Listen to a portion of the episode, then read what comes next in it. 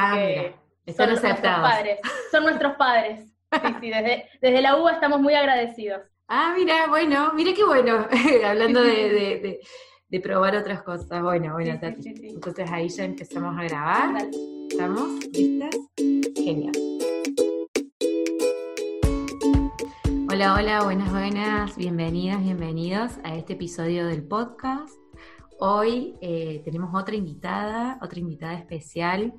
Seguimos ampliando las fronteras de este espacio, invitando a personas de otros rubros, de otros mundos, con otros saberes, para seguir enriqueciendo la mirada eh, sobre los viajes que venimos construyendo desde el año pasado.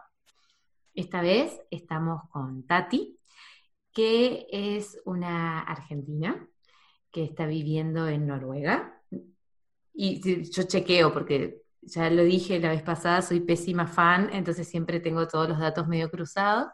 Eh, pero bueno, a Tati yo la encontré alguna vez con un posteo, creo que sobre feminismo o sobre violencia de género, y desde ahí la empecé a seguir y me gusta mucho su propuesta porque habla de temas súper complejos de una forma que es simple, pero que no es simplista, que no lo deja eh, tomado de los pelos, sino que trae información valiosa a partir de la cual cada uno puede profundizar, eh, pero te sienta bases a, nuevas preguntas, te da herramientas para pensar cosas que ya veníamos pensando y habla de una diversidad de temas que me parece alucinante. Y, me encanta encontrar espacios que hablen de viajes desde otras miradas, un poco más de viajes del mundo desde otras miradas, de una mirada más eh, trabajada y pulida. Entonces, hoy no invité a una bloguera de viajes, invité a Tati de Viaja Culturas, que trae una propuesta que inaugura un poco ella, por lo menos hasta la parte que yo conozco del mundo eh, digital. Bienvenida, Tati. Hola, ¿cómo andás? Muchas gracias por, la invitación. muchas gracias por aceptar, por estar acá.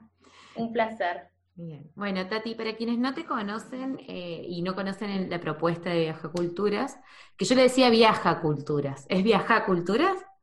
Sí, sí, ah. pero es un poco lo mismo. Cada uno lo dice como quiere. Yo lo digo como viaja culturas, pero todo es aceptado. Estamos en libertad. Bien, bueno, bueno, entonces, eh, ¿querés contarnos un poquito de, tu propuesta, de cómo nace, para que también quienes vayan escuchándote sepan de dónde viene este contacto que hacemos y sepan qué pueden buscar en tus espacios? Bueno, primero te agradezco por la invitación y por la presentación hermosa que hiciste. Eh, mi nombre es Tatiana eh, y creé este espacio en Instagram, por ahora solo me pueden encontrar en Instagram, eh, para poder dialogar acerca de cómo funciona el mundo, la cultura, las sociedades y las personas en distintos lugares, pero siempre con una mirada crítica desde lo social y lo cultural, o sea, mezclamos temas sociológicos, antropológicos, de historia, de comunicación, mezclamos muchas cosas y lo que intento hacer siempre es hablar de estos temas bajándolo a tierra, o sea, bajarlo académico a algo sencillo que todos podamos debatir y charlar, vengamos del campo del que vengamos, y poder aprender y de construir un montón de ideas impuestas sobre la cultura, sobre cómo funciona el mundo, eh, sobre cómo son las subjetividades, todos estos temas, eh, y bueno, y poder charlarlos y aprender. Eh, básicamente, obviamente, yo aprendo a diario con la comunidad que es muy, muy linda y, aprendemos todos juntos. es, como una comunidad un tantito ñoña, es como para las personas ahí que quieren un poquito más, que van a andar buscando, sí. Sí, sí, tal cual. A, mí, a mi espacio también llegan personas un poquito ñoñas a veces. Que yo no sé muy bien por qué, porque yo soy una ñoña medio pelo, pero eh, vamos ahí, algo de la curiosidad y la ñoñez se juega. Sí, sí. De hecho, para mí es fantástico porque siento que encuentro la gente con la que poder hablar estos temas que tal vez, no sé, veo algo, pienso algo y le cuento a mis amigos y bueno, me escuchan dos minutos y después me dicen, bueno, cambiemos de tema porque me aburrí. Y, poder tener este Instagram me, acerca a gente que tiene la misma pasión y que podemos hablar un montón de tiempo y muchas conversaciones, después me mandan posteos o cosas que leyeron que, que les parece interesante porque se acordaron de algo que hablamos y compartir esa pasión es único. Sí, es, es, muy interesante eso que pasa con las comunidades de, Instagram, que bueno, es la red social que está ahora, pero que bueno, se va desarrollando en, el tiempo en distintos espacios. Eh, porque es verdad, yo también tengo un montón de amistades psicólogas, pero un montón porque pues Universidad Nacional de Córdoba, eh, horarios muy separados, muchas horas en el pasto tomando mate, mm. entonces grupos de a 10, de a 15 que, con los que me sigo juntando, eh, pero hay como una, empecé a conocer colegas o personas muy alineadas a partir de, poder compartir en las redes, ¿no? Como que es otro tipo de, contacto el que facilita el empezar a hablar de lo que nos interesa. Y de hecho el podcast ha sido un poco también como una oportunidad para, facilitar esos encuentros. Bueno, vos que sos del mundo de la comunicación, imagino que sabrás un montón de cómo eso se, juega. sí, aparte, eh, lo que me gusta de tu propuesta de los podcasts es que justamente algo que estudiamos mucho en la comunicación es que nuestra, la historia de los últimos, no sé, 500, 400 años fue toda escrita, que vino de una época anterior que fue todo oral, hasta que, bueno, se comenzó la escritura, y fue todo escrito, y ahora estamos volviendo al oral. Estamos volviendo, no sé, en WhatsApp ya la gente manda más audios que mensajes escritos, lo mismo el podcast. Es volver a la oralidad por, bueno, nuevas eh, cosas que nos van transformando, ¿no? El contexto es otro, el momento histórico, la época es otra, tenemos otras necesidades y estamos volviendo a la oralidad. Por eso sos una pionera en esto, sos una de las primeras, así que te felicito por eso. Muchas gracias. Después se vendrá el podcast de Viaja Culturas, imagino. Ojalá, ojalá. definitivamente. Y vas, a, ser una invitada. Bueno, y yo lo voy a escuchar también para, para ñoñar con ganas. Ojalá sí. Bien, bueno, Tati, em, de hecho cuando estábamos haciendo la previa, me, me hablaste de algo que, que es lo transmedia, y que yo te porque les cuento a quienes no estuvieron en nuestra conversación anterior, que venía, yo le compartía que un poco con los podcasts pasa esto de que las personas con las que yo trabajo o colegas eh, traen a colación en espacios en talleres o en el espacio de terapia cosas que salieron en el, podcast, como que se vuelve un, espacio más de trabajo eh, por fuera de los espacios de las sesiones o los acompañamientos, los programas. Y Tati me, hablaba de algo que es transmedia, que si nos podés como explicar, que me parece súper interesante para pensar incluso los procesos de salud. Eh, me parece interesante lo que vos contaste y me hiciste recordar a, Transmedia, que es algo que estudié en mis primeros años de carrera, eh, pero la comunicación transmedia eh, obviamente es trans, que está en varias, en varias circunstancias a la vez, media porque está en varios medios, es contar una narrativa, una historia, una problemática en distintos medios a la vez, estamos hablando de medios de comunicación, medios, eh, pero que en ninguna instancia un medio se pise con otro.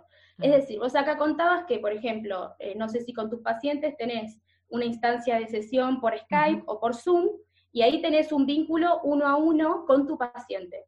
Pero después tu paciente cuando está solo, eh, tal vez revisa tus posteos y se pone a, leer los posteos y tal vez esa narrativa, ese contacto que tenía con vos, lo enriquece de un modo distinto gracias al posteo. Y después, por ejemplo, escucha un capítulo del podcast y se enriquece dentro de esa misma narrativa de psicología, de viajes, se enriquece desde otro punto de vista porque ese medio se lo da. La idea es que eh, el, consumidor de ese contenido eh, pueda consumir independientemente cada medio, o sea que si le, escuchás solamente el podcast, estés bien, no es que no lo entiendas porque no leíste lo otro. Eh, como que puedas escuchar o, consumir todo de manera aislada, pero que formen un todo que sea una, narrativa hiper completa. Ah, Muy sencillamente explicado. Pero que, yo quiero decirles a quienes están escuchando que ya con esto yo ya me doy por satisfecha con lo que como aprendizaje y me quedo así súper con la cabeza volada pensando en las posibilidades que se abren, eh, sobre todo a partir de estas últimas semanas, en el mundo del, autocuidado, de la salud, de la psicología, incluyendo la transmedia, que eso es algo que, para las psicólogas y los psicólogos ha sido algo muy, muy polémico. Te cuento, Tati, por si, por si no sabías, porque eran, nosotros eh, nos formamos en un espacio donde tenías que estar como 15 años hasta tener algún nombre y, tu poder de, acción o, de trabajo tenía que ver como con muchos años de experiencia y era muy silencioso, ¿no? Y como que la única forma de que te conozcan es porque alguien que trabajó con vos le dijera a otra persona y tenía que ser como en mucho como en mucho silencio, nada de mostrarse, nada de hablar, nada de que se sepa es una mirada que ya viene muy, muy golpeada, diría yo, que creo que muy poquitas personas eh, nos seguimos identificando con esa idea del psicólogo o la psicóloga que no se muestra, pero claro, en estos últimos años empieza a aparecer el espacio como de las redes sociales, empezamos a ver psicólogas que empezamos a, hablar, a, mostrarnos, a contar nuestras cosas y después de lo que después de esta cuarentena esto va a explotar. Entonces creo que se va a venir algo muy interesante en términos de las posibilidades de construir salud eh, en, transmedia, en formato eh, transmedia, algo así, ¿no? ¿Cómo se diría? Sí, sí, así. Incluso creo que muchos psicólogos que tal vez atendían en consultorio y del modo tradicional y que ahora se tuvieron que adaptar en este mes a la cuarentena, tal vez después le encuentren el gustito y se queden así ahora más y no vuelvan al consultorio tradicional.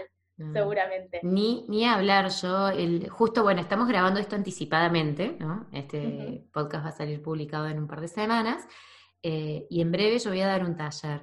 Yo vengo dando talleres y formaciones para colegas que que claro, están descubriendo el mundo online y, y flashean, se, emocionan, descubren muchas posibilidades eh, y, tienen unas posibilidades de seguimiento. Esto, me, quedo, bueno, vamos a pasar a otro tema porque si no yo me puedo quedar todo el podcast hablando de las posibilidades de la transmedia y quiero aprovechar a Tati para otros temas.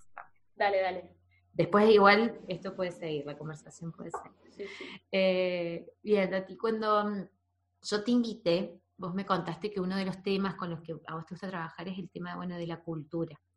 Y existe en el mundo viajero toda una construcción de que el buen viajero eh, va a conocer la cultura. Y si vos le preguntás a la mayoría de las personas, bueno, ¿y por qué te gustaría, qué es lo que más te gusta de viajar?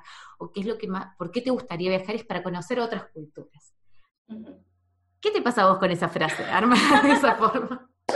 Se me pone la piel de gallina. Pero no de emoción. No, no, no, me pongo de emoción porque significa que podemos hablar y, debatir el tema. Eso es lo que me emociona. Eh, no, igual, a ver, entiendo perfectamente a la gente que dice eso.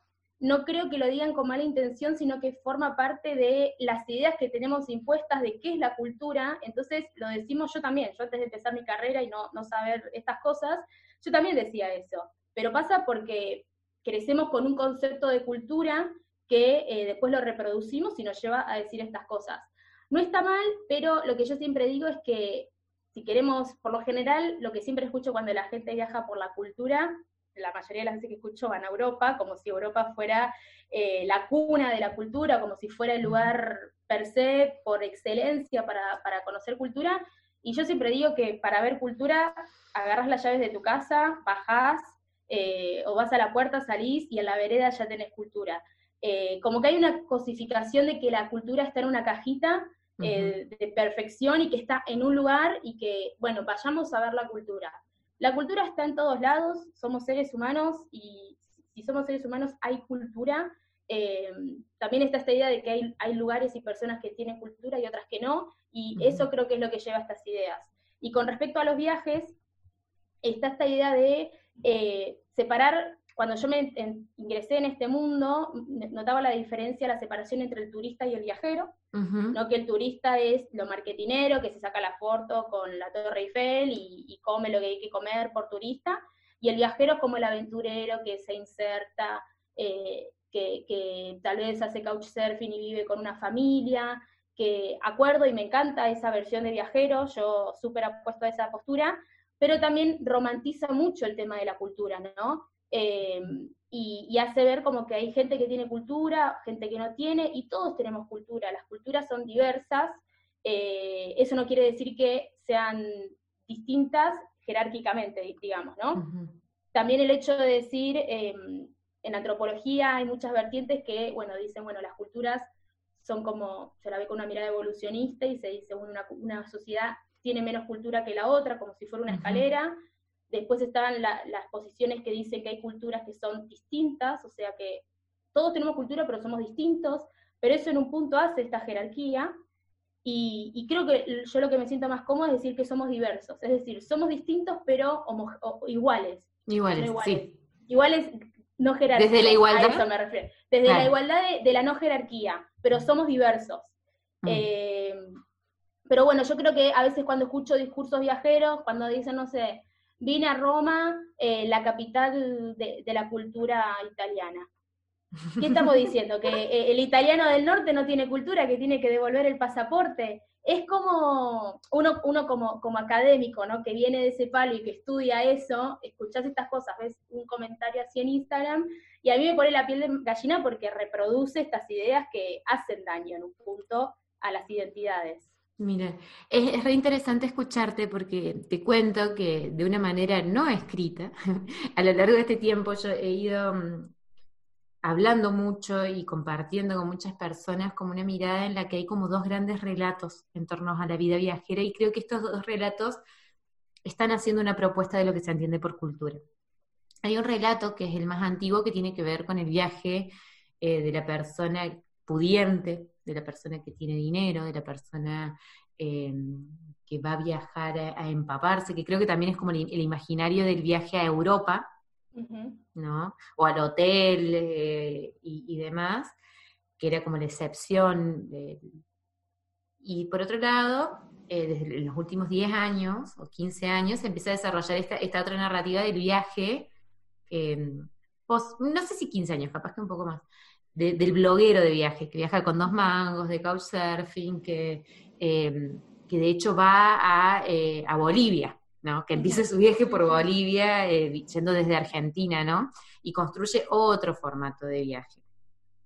Y cuando vos hablas de cultura, a mí me, me, llamó mucho la atención que hablaras de estos viajes a Europa, porque claro, el mundo que, que, yo transito y en el que yo empecé a viajar también, estaba más pegado, estaba más en el relato del bloguero, la bloguera que tiene esta diferencia entre el turista y el viajero y hace toda esa movida. Y ahí el conocer la cultura es conocer la cultura exótica. Y para quienes no me están viendo, estoy poniendo comillas con mis manos. muy bien, muy bien la aclaración, me gustó. Eh, como, digo, como la cultura, la cultura como la cultura la, ahí de Europa, la cuna del el viejo mundo, no sé, bueno, tantas cosas.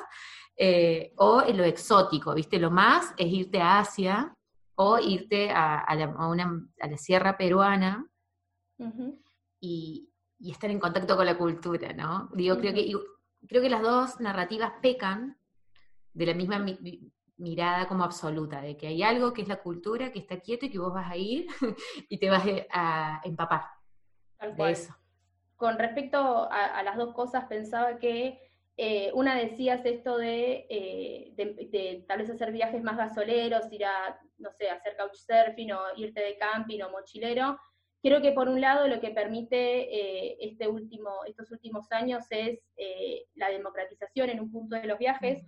Obviamente que sigue siendo en un punto un privilegio, porque la desigualdad en el mundo es enorme y no podemos decir que todos pueden viajar, aunque sea de mochilero, sigue siendo un privilegio viajar como mochilero sin, o decir, bueno, voy a gastar tanto dinero por día pero aún así no es como tal vez nuestros abuelos o bisabuelos que eran inmigrantes y que con suerte podían volver una vez a su país o a su continente para verse con su familia. Con suerte, si lo podían hacer, era una vez. Em, y era el viaje de su vida. Hoy por hoy las herramientas son otras y las ideas son otras y también con las aerolíneas low cost y un montón de herramientas está más democratizado. Y con respecto a lo que decís de lo exótico y del nuevo, viejo mundo, eh, que me gustó lo de las comillas, eh, acuerdo totalmente con vos, hay una construcción sobre el otro, em, sobre una alteridad que siempre va a ser distinta y exótica, y eso se ve que a mí me pone muy nerviosa cuando veo eh, en los artículos de los diarios online o en revistas, las siete playas exóticas que tenés que conocer, las ciudades más raras del mundo. Y así que, ¿rara para quién? ¿Exótico desde dónde? Eh, ¿Desde qué lugar? Eh, ¿Quién lo dice? Em, y siempre obviamente e-, ese exótico es lo, que se ve como salvaje o lo más distinto, ¿no? Sí, lo, otro, vos dijiste ahí una palabra que por supuesto yo la conocí en la facultad, que es alteridad. ¿Qué significa alteridad? Para por ahí hay alguien que está escuchando esto y, no, no maneja ese lenguaje. Que a mí me lo hubieses dicho hace 15 años, sí, ya estoy un poquito grande, pero hace 15 años y no hubiese sabido de qué me estás hablando. La alteridad es el otro, o sea, yo soy yo y el otro es el que me, se me acerca, se me rodea, y la construcción del otro se da porque yo soy yo. Lo que siempre hablamos en Viaja Culturas es que yo soy yo porque hay un otro y el otro es el otro porque yo soy yo. Nos definimos mutuamente porque hay una relación eh, y por esa relación nos distinguimos y siempre va a haber distinción. Si no, yo no sería yo y, el otro no sería el otro. Eso yo lo, explico desde mis conocimientos más de antropología. No sé si en psicología se explicaría de otra forma, eh, pero como que siempre para, para, para definir al otro y definirme yo tiene que haber una relación con alguien que es distinto. Y como dije antes, a mí me gusta más definir como diverso, no como distinto, eh, pero que así se construyen todas las identidades, ¿no? Y esto del exótico, para que haya decir que hay alguien que es exótico, tiene que haber alguien que no es exótico, y por lo general es el yo, ¿no? El, yo civilizado, el yo ordenado, el yo del progreso, siempre se va a diferenciar de ese no civilizado. Eso la, la mayoría de las veces es lo que se escucha en estos discursos que vos hablabas antes. Sí, y como también, se, eh, no sé si se va a entender lo que voy a decir, pero voy por ello, vos me ayudarás a ti. También como que hay capas en esos yo que se construyen, porque nosotras vamos a Asia y, somos occidentales, pero si vos le hablas a un europeo, Sudamérica es algo raro que no es occidental. O, o sea, generalizando, habrá matices, o sea, estamos de acuerdo, pero, pero empiezan a circular distintas versiones de ese yo. Está el yo el yo deseado de la persona blanca, occidental, eh, de clase media, eh, y tiene, y, muchas veces nos acoplamos, pero no siempre desde ese centro, persona blanca europea, nos, ven como parte de ese acople, sino que también hay como distintos, como que medimos con distintas reglas. Tal cual. De hecho, incluso si estás en Europa y hablas de, de ese blanco civilizado, adentro de Europa hay 10 mil millones de Europas. Eh, no solo hablamos por región, hablamos por dialectos, por inmigración, o sea, no es lo mismo eh, un griego que vive en Grecia que un griego que vive en Londres, eh, o, un refugiado o un inmigrante que está por trabajo trabajando en una empresa multinacional. las capas, digamos, y, las capas que llevamos de, de significaciones, como una cebolla, son enormes y eso van determinando las identidades, por eso nadie es igual. Tampoco es lo mismo un blanco europeo hombre que un blanco, una blanca europea mujer. Eh, sí. no es el mismo blanco, eh, el blanco italiano que el blanco nórdico. Claro. Eh, Hablando blanco, yo me refiero a, los privilegios que eso, que eso te, te, da, no, no, por lo físico, sino los significados que eso físico conlleva en tu vida después, esos privilegios. sí, es que estoy pensando justamente en cuando yo fui a vivir a Nueva Zelanda, que fue mi primer salida de, Sudamérica. Eh, yo en, Argentina, en mi pueblo, todo era como eh, la pálida, la blanca, eh, y había toda una construcción en torno a mi blancura. Y cuando llego a Nueva Zelanda, que son todos em, muchos descendientes de ingleses, que es otro blanco, eh, y es otra construcción del ser blanco, no, es solo, no, estoy hablando de color de piel necesariamente, sino de la construcción. Me marcaron que yo era blanca mediterránea, pero no era el blanco de mi piel el que estábamos hablando. Estábamos hablando de un montón de rasgos y un montón de herencias que se significaban en torno a una forma de ser europeo, de ser blanco todas las construcciones y las cargas que hay, eh, que hay por arriba. Y yo lo, ahora que estoy en Noruega, como vos antes dijiste, que estoy estudiando, eh, me hice un montón de amigos europeos y los veo entre ellos cuando hablan, cómo marcan esas diferencias, ¿no? Cómo el alemán se para distinto que el griego y que el griego es muy similar al italiano, cómo se construyen sus identidades y dicen, no, los alemanes tal cosa, los franceses tal cosa. Incluso ellos, digamos, siendo europeos, perteneciendo a la Unión Europea, se construyen distintos porque se autoperciben de manera distinta. Entonces, mm. imagínate cómo nos perciben a nosotros, que bueno, del otro lado del Atlántico no hay nada. Y, Tati, ¿cómo en función, digo, como que ahí todo, podemos mirar todo este abanico? Eh, y en este abanico se despliegan muchos prejuicios, muchos mandatos, muchas historias de, colonialismo, de opresión. Digo, como que contactar con esto es contactar también con partes dolorosas eh, de las historias y, de cómo se fueron construyendo identidades mirando a ciertos lugares desde ciertos privilegios. Pero para no quedarnos solo en eso y para pensar en que mucho de este podcast tiene que ver em, con construir espacios de salud, reconociendo la complejidad, pero construyendo espacios de salud.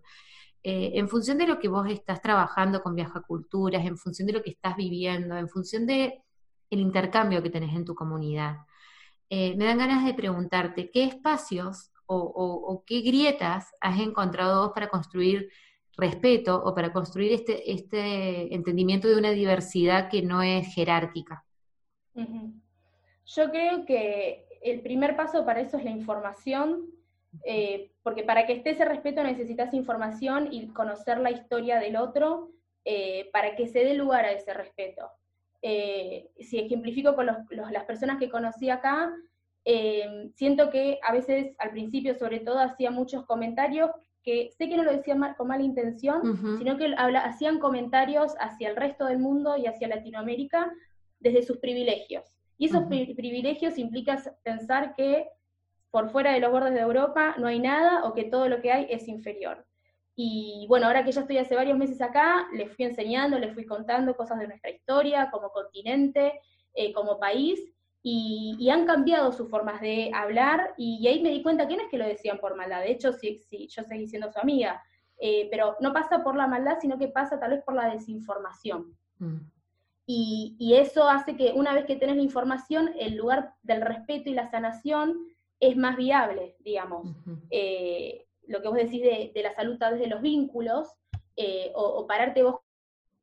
Eh, la información es una herramienta para poder tener respeto hacia esa diversidad y tener conocimiento para poder tener vínculos sanos. Y también vos pararte con seguridad si estás durante en un viaje en un lugar distinto y poder pararte con seguridad y, vivirlo lo mejor posible.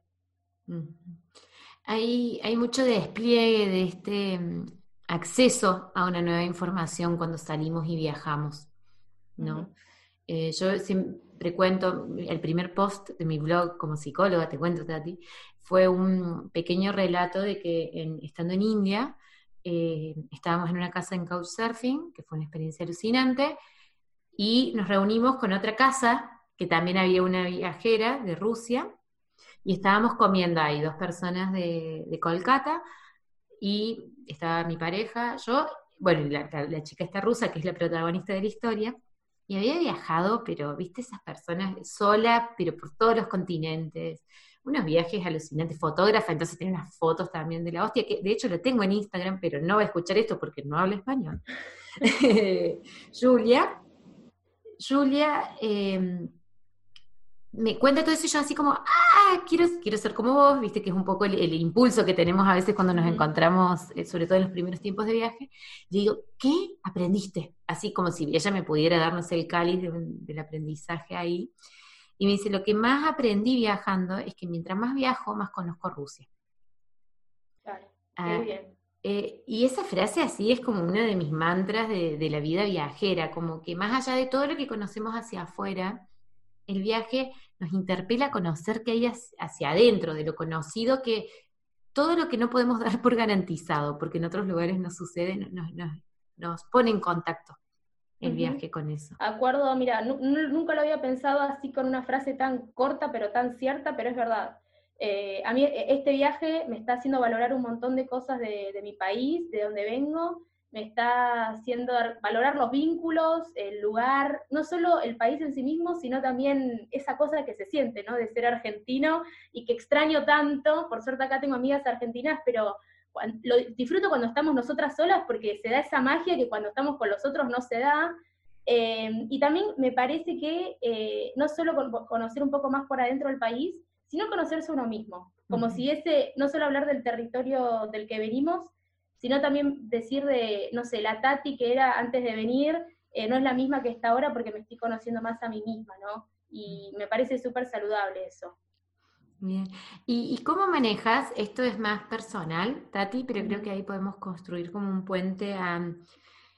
Muchas veces este encuentro con, con, con nuestros propios cambios, con esta ampliación de información, nos hacen dar cuenta que hemos hecho cosas de las que no estamos orgullosas.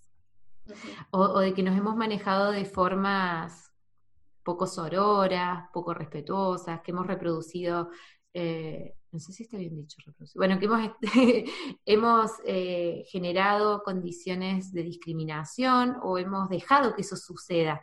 Y muchas veces el viaje, eh, al ofrecernos otras informaciones y otras posibilidades, nos hace como darnos cuenta de eso, nos permite darnos cuenta de eso. Y eso genera una incomodidad. ¿Cómo, cómo has tramitado vos tus propias incomodidades eh, con esos? Yo creo que los viajes te dan perspectiva de todo lo que has hecho, de todo lo que has vivido, y, e incluso de las cosas que no sabías que habías pensado o vivido, y te da esa perspectiva, te da como una... Por eso antes dije conocerse uno mismo, ¿no? Eh, te, te, parás vos mismo desde un lado distinto. Eh, a mí me pasa que al conocer gente, creo que lo más mágico de viajar es la gente que conoces, más allá de los lugares, eh, y eso te ayuda un montón a, incomodarte. Eh, conocer gente de otros lugares, con otras culturas, em, con, otras formas de ver y percibir el mundo y de percibirse a ellos mismos, te incomoda porque es algo totalmente distinto a lo que vos mamaste y a lo que vos estuviste acostumbrado toda tu vida. Em, y creo que es entregarse a esa incomodidad. Creo que lo mejor que podemos hacer, que yo lo hago, es entregarme a esa incomodidad y decir, bueno, si me incomoda es porque hay gente que vive de, una forma distinta a la mía y quiero ver por qué, qué es lo que me incomoda, qué es lo que es tan distinto a mí y hay que encontrar un valor agregado ahí, hay que encontrar algo positivo y enriquecedor y no algo como decir, ah, no, si esto me incomoda es porque es malo, no. Eh, poder decir, bueno, si, no sé, yo ahora, por ejemplo, eh, con una de las personas con las que vivo es turca y, el otro día a la noche nos quedamos hasta tarde hablando, me, me, explicó sobre el islamismo, sobre los musulmanes y la pasé tan bien y eran cosas que yo no entendía en un punto porque me es tan distinto y tan lejano y para ella era algo súper común, algo que de toda la vida y es entregarse a esa incomodidad, ¿no? Es decir, no, esto es distinto, entonces no me interesa. Es decir, no, ¿por qué? ¿Por qué no conozco? ¿Por qué los medios de comunicación no hablan de esto, o si hablan de esto, lo hacen desde el estereotipo y la imagen negativa, ¿no? Eh, poder entregarse sin incomodidad y aprender de ahí. Eh, estaba pensando que esa incomodidad tiene también como muchas caras, porque, mm, por ejemplo, a mí me hace sentido, eh, e, yo fui a Egipto y en Egipto me recibieron, o sea, un nivel de mm, hospitalidad, pero nada, no, no, hay, no hay nada que, viste, decimos los argentinos somos hospitalarios, no, no, no, tenemos idea de lo que estamos hablando. Una cosa así totalmente excesiva y totalmente eh, rica y totalmente generosa. Eh, fue, y, a mí no me... Y esto, con mi historia personal, Valentina, que viene de un pueblo, del interior del interior, Valentina que estudió psicología, que le gustó lo comunitario, le gustó lo social, que, que fue, hizo voluntariados en espacios de, villas, de comunidades indígenas. A esta Valentina, hablar con un musulmán y aprender de eso no le genera tanto ruido como hablar con eh, un, un danés o una danesa. Digo, como que también es en esto de que nos interpela, no siempre nos va a interpelar a todas y todos por el mismo lado, porque a veces escuchamos esto y decimos, ah, no, pero yo me recopo de escuchar historias de, los pueblos oprimidos. Pero también hay, hay una incomodidad que tenemos que transitar al escuchar a los pueblos no oprimidos, a los colonizadores, y, mantener vivo el espíritu como de la, de la curiosidad, o por lo menos de la pregunta, es un desafío muy grande lo pienso como siempre en, estas dos, estos dos parámetros. Está como el de mirar a, Europa como lo que más o mirar a Europa como lo que menos, ¿no? Eh, como referencia. Igual con Estados Unidos, igual con América Latina, digo, como en este, en este juego de jerarquías, eh, nos podemos quedar enganchadas, eh, sea cual sea la forma en la que lo miremos, por más que seamos de coloniales y demás, también nos podemos quedar enganchadas. Sí, aparte eh, lo pienso mismo en Argentina. Eh, el otro día pensaba cómo a mí me molesta que tal vez los europeos nos construyan a nosotros con una mirada negativa o jerarquizada. O eh, el otro día contaba que acá hay un europeo que nos preguntó si teníamos wifi en Argentina, si en Latinoamérica había llegado el internet. Entonces ahí te pones nerviosa y no sabes si sacar tu lado más violento o controlarte.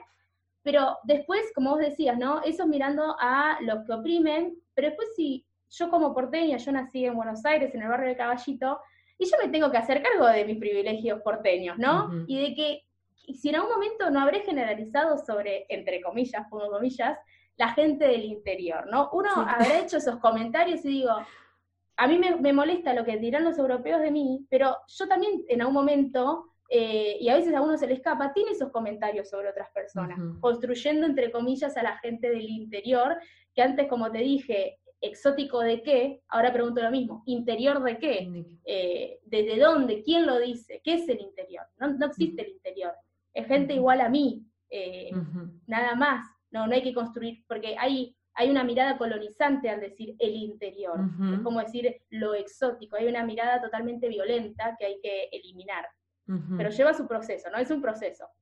Claro. Sí, y, que también se configura distinto para cada identidad, ¿no? Eh, porque desde el interior, eh, interior es un lugar de reivindicación muchas veces. Es como no somos porteños, digo, como, hablando de, las formas en las que se construyen esas identidades. Hay una movida muy grande acá en Córdoba que te la comparto, eh, que es re interesante, que es la marcha de la gorra. Em, la gorra, para quienes por ahí no están en Argentina, es como uno de los símbolos que quedan atados al pibe de un barrio popular, a, la, persona de un barrio eh, de escasos recursos. Y em, en, Córdoba hay, bueno, no quiero simplificarlo demasiado, pero tampoco me quiero meter mucho, pero hay toda una movida de represión a, a las juventudes de barrios populares. Em, y toman eh, un, colectivo a lo largo, con muchos años de trabajo, pero empieza a tomar la gorra como este símbolo que es perseguido, como un símbolo a ser reivindicado.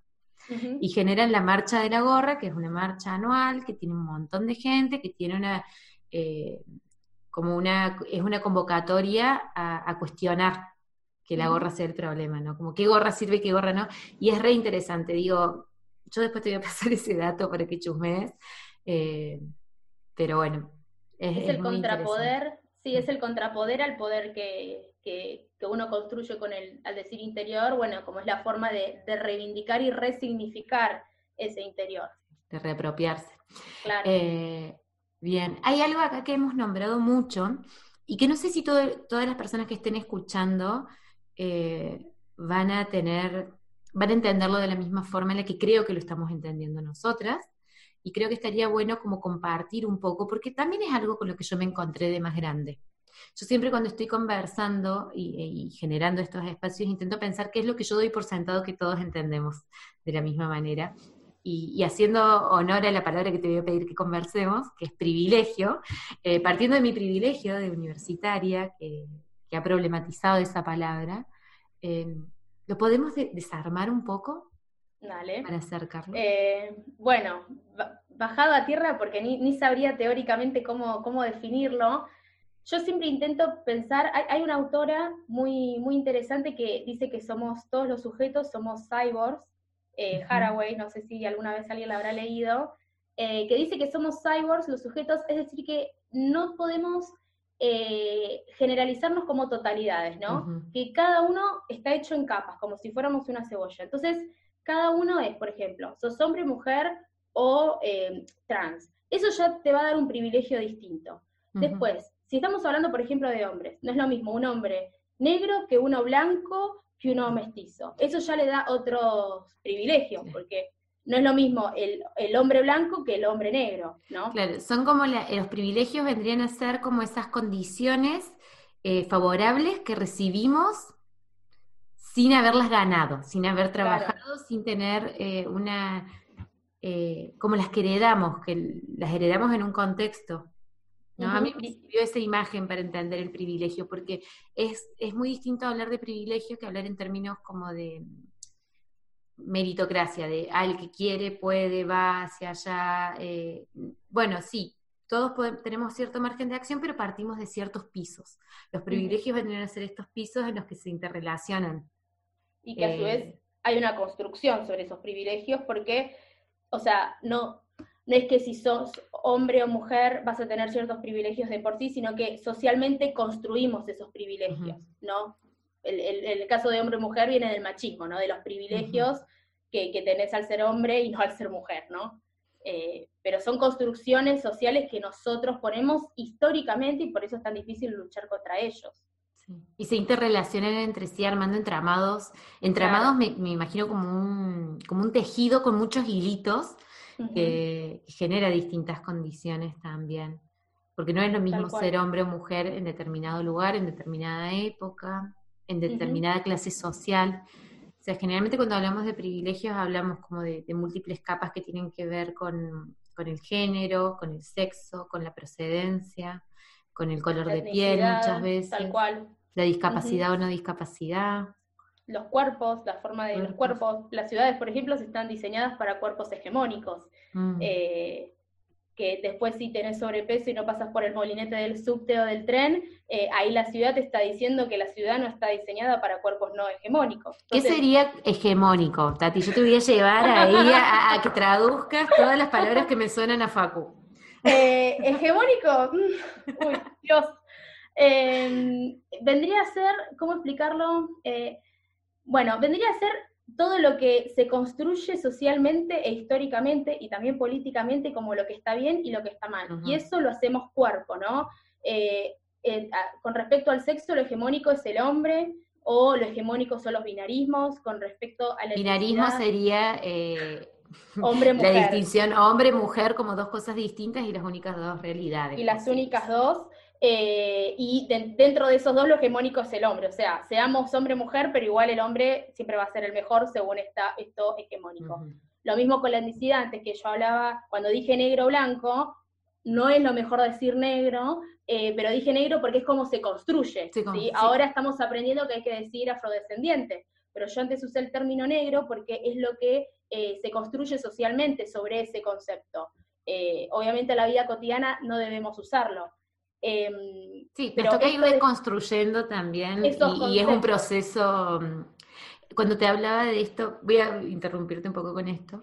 Eh, cuando te hablaba de esto, de cómo poder perdonarse a uno mismo, cuando vas descubriendo y vas recibiendo nueva información y perdonarte por todo lo que hiciste, como el traste antes, eh, también hay como un movimiento de, a nivel personal que, creo que es saludable también tener una dosis de compasión porque estamos construyendo nuevas formas de nombrar y, en eso vamos a decir negro alguna vez y vamos a tener, eh, vamos a caer en lugares que no nos representan o que no nos hacen felices o que no queremos reproducir, pero también reconociendo que están instalados podemos ser compasivas y, entender que es un proceso en nuestras vidas. Creo que esa es, una invitación importante.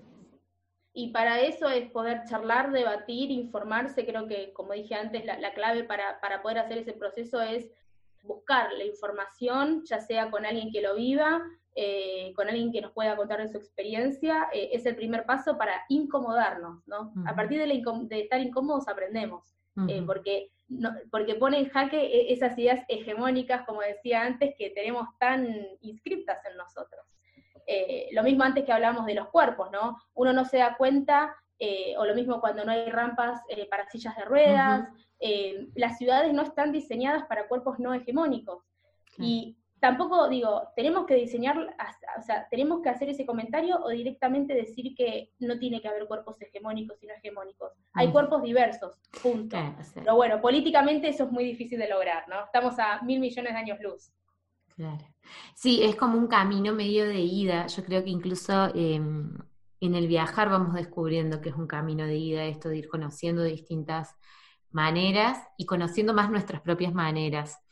Em, muchas de las personas con las que trabajo, Tati, te cuento, em, se encuentran con el feminismo en los viajes, se encuentran con, movimientos más eh, de cuidado al, planeta, al medio ambiente, que eh, el medio ambiente creo que está mal dicho, pero bueno, me entienden hacia esto del low waste o, demás.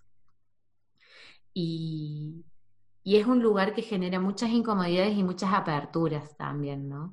Eh, como psicóloga, mi, búsqueda siempre va a ser recordar esto, en, esta apertura, eh, reconocernos humanas y humanos también, y, y, poder ser compasivas y compasivos con lo que vamos encontrando porque si no, eh, dan ganas de cerrar, ¿viste? Como cuando abrís algo y se ve demasiado lío.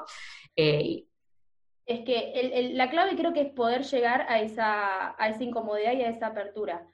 Todos vamos a venir con ideas impuestas porque nacemos en un, en un círculo y en un país con cierta, y una época que nos va a imponer todas esas ideas, pero lo importante es poder llegar a esa deconstrucción, ¿no? Permitirnos eso. Ahí está el valor. Después, obviamente, hay que vivirlo con compasión y decir, bueno, yo cometí estos errores, eh, pero por lo menos llegué a esta apertura y a replantearme las cosas como eran. Sí, hay, hay algo que a mí siempre me gusta como recordar, que también todos los prejuicios y todas las, las ideas que a veces tenemos medio rígidas, también han cumplido una función, que es que podamos como sobrevivir en el mundo. ¿Viste esto de automatizar? No podemos estar mindfulness en todo lo que hacemos todo el tiempo. O sea, no podemos volver a la respiración algunas veces y conectar y eso nos va a hacer bien y si lo hacemos como periódicamente va a tener efectos positivos, pero no podemos pasarnos las 24 horas mirando nuestra respiración porque la vida no se desarrolla. Muchas veces los prejuicios o las formas de entender el mundo que, después se cristalizan han tenido la función de permitirnos desplazarnos en ese mundo, movernos, vincularnos, entender las cosas, eh, crear espacios de seguridad. Lo que pasa es que a veces, eh, cuando no los cuestionamos, quedan ahí como duritos. Eh, entonces, también perdonarnos que tuvieron una función, esos, esos prejuicios o, esos, o esas cosas que dimos por sentadas alguna vez y nos permitieron ciertas cosas. sí, sí, de acuerdo. De acuerdo. Bien. Bueno, Tati, creo que ya más o menos estamos en el tiempo. Del podcast, podría seguir haciéndote preguntas y peleándote para que definas algunas palabras forever and ever. Eh, pero me dan ganas de, que cerremos, eh, si te parece bien, como si le pudieras decir algo a esta audiencia que les interesa el mundo de la psicología, de los viajes, de eh, muchas personas también llegan acá como en una búsqueda de herramientas para, no es una palabra que yo use, pero creo que es una palabra que, va a permitir que se entienda como de desarrollo personal, de ampliar fronteras, de, conocerse más o de conocer más en el mundo. Eh, ese es el público que probablemente esté escuchando esto. Mm, ¿Qué te gustaría decirles, ofrecerles, señalarles en términos de sugerencia? Después te voy a dar espacio para que cuentes dónde te encuentren y demás para que sigan tomando eso. Pero esto más desde, el relato. Em, quiero que, no lo, no lo digo desde Viajar Culturas, lo digo yo como persona, como sujeto. Eh, quiero que esto de buscar algún lugar de sanación o de entenderse a sí mismo o eh, este, esto que vos decís de encontrar nuestro camino, está bueno hacerlo desde uno mismo, pero a veces también estando en contacto con otras realidades y otras personas, te da mucha perspectiva. Mm. Eh, creo que lo que vos decís, bueno, eh, tal vez dejar fluir, tal vez lo que fui en algún momento me sirvió para algo, para lo que soy hoy o para lo que voy a hacer después, eh, creo que todo eso son herramientas fantásticas y que tenés que tener perspectiva para, para, para, todo. Y cuando me refiero a perspectiva es hablar con gente nueva, hablar, si es con gente que ya conoces, hablar desde un lugar distinto, eh, replantearte cosas nuevas, o esto que hablábamos del impuesto, de lo hegemónico, decir, bueno, este concepto que tenía de esto, o mi forma de ver la vida, o de, mi forma de interpretar las cosas, puede ser de una manera distinta. Eh, eso lo digo desde lo personal, estoy de hecho pasando por un proceso así, y, esto del contacto con lo nuevo y lo distinto me, está abriendo un montón de, descubrimientos míos propios, eh, personales, íntimos, y estoy aprendiendo un montón de mí misma por el contacto con los otros. Eh, creo que eso lo puedo decir desde lo personal. No sé si, si, responde al pedido. Yo creo que sí, es eh, muy resonante con, con, esto. Más viajo por el mundo, más aprendo de Rusia. Es eh, eso, es excelente esa frase. Creo que, es así y cada uno estará en su búsqueda, estará en tu espacio y en tu comunidad por alguna razón particular que cada uno sabe y conoce. pero creo que en el fondo es estar bien y encontrarnos en el camino o encontrar lo que estamos buscando, que seguramente es algo no material, es algo que buscamos adentro nuestro. y, y creo que forma parte de ponernos en contacto con partes nuestras que no sabíamos que teníamos. Creo que, forma más, eh, eh, va por ese lado, ponernos en contacto con partes nuestras apagadas que no sabíamos que teníamos, o vernos a nosotros mismos desde un punto de vista nuevo, ¿no? Conocernos, darnos la, la, chance de conocernos desde un lugar nuevo. Bien, y para ampliar la perspectiva y seguir juntando estas informaciones valiosas, distintas, eh, que nos permitan hacernos preguntas, Tati, ¿dónde te encuentran las personas que estuvieron escuchando el podcast? Bueno, por ahora me pueden encontrar en arroba viajaculturas en Instagram, eh, que ahí me van a encontrar, los mensajes que me manden por privado siempre respondo, para mí es un placer poder hablar con todos los que me escriben, eh, tenemos conversación de, conversaciones de día, nos mandamos después posteos, links eh, para ampliar lo que hablamos. Eh, a veces nos ponemos a hablar, no sé, empezamos por cosas que tocamos en el blog y después terminamos con temas re personales, con un montón, quedé hablando con WhatsApp, por WhatsApp, viste, se, se, generan vínculos muy lindos. Me pueden encontrar en Instagram, me pueden escribir a mi mail, que también lo encuentran en mi Instagram, que es viajaculturas.gmail.com. Y, bueno, ahí tienen un montón de contenido de lo que quieran, de lo que necesiten. Si me piden, yo también puedo generar contenido sobre algo específico. Y el curso online nuevo que salió ahora, eh, que es un curso online gratuito, eh, sobre cómo se construye la, identidad europea, que es lo que hablamos unos minutitos antes, eh, cómo se construye y cómo se construye toda esa violencia y cómo al construirse ellos nos construyen a nosotros como alteridad, que, que lo hablamos antes. Así que bueno, eh, los espero a, los interesados y, muy feliz de estar acá también. Bien, y el curso, espera, yo voy a hacer el chivo, insisto en esto, el curso es gratuito, se pueden anotar eh, en tu, a través de tu Instagram, ¿cómo tienen acceso? En el link de la biografía eh, van a mi Instagram y en el link tienen, hacen clic y van a tener una casilla que dice curso online, donde dejan su mail y a los cinco segundos les tiene que llegar el, link con el video a su casilla de mails y lo pueden empezar a ver en ese momento. Es totalmente gratuito y son cinco segundos que, lo obtienen. De inscribirse, genial. Yo lo estoy mirando, estoy, estoy en el curso, así que les cuento. Se los recomiendo, de lo que voy viendo está bueno. Por suerte está, está generando mucho movimiento. La, gente se está, que esto que hablábamos antes, la gente me, me escribe diciendo, Tati, dijiste cosas que nunca había pensado o ahora con este curso entiendo lo que una vez un amigo me dijo o lo que me pasó en tal viaje. Eh, están cayendo muchas fichas con el curso y bueno, para mí no, no hay nada mejor porque Viajar Culturas nació para eso, para que todos se nos mueva el agua y, y nos repreguntemos todo, que nos cuestionemos todo. Yo creo, eh, Tati, que por ahí las personas que hayan llegado hasta acá, que se bancaron todas las preguntas de eh, hegemonía, alteridad y demás, todas las que sobrevivieron a eso, eh, probablemente resuenen con esa búsqueda de ampliar horizontes.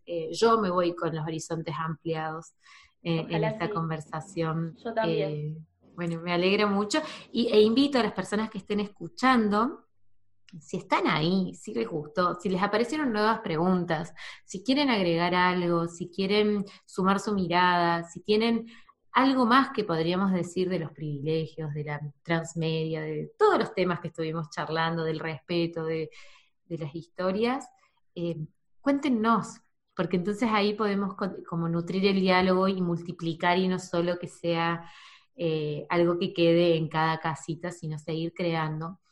Eh, creo que este podcast va muy en la búsqueda de crear más herramientas para entendernos mejor, para construir formas de saludables, de trascender algunos límites y de, ampliar miradas. Así que, bueno, eso, si están ahí, si estás ahí, se te ocurrió algo, querés contar, querés resonar, viaja, arroba viajaculturas, arroba psicóloga.viajera, eh, viajaculturas hola arroba valentinaferrario.com. Les dejamos todas las vías abiertas para que nos cuenten, para que multipliquemos, que nosotros siempre respondemos aparte. Tal cual. Para mí es un placer. A mí amo. Cada vez que tengo mensajes, ay, puedo hablar con alguien sobre este tema que charlamos antes.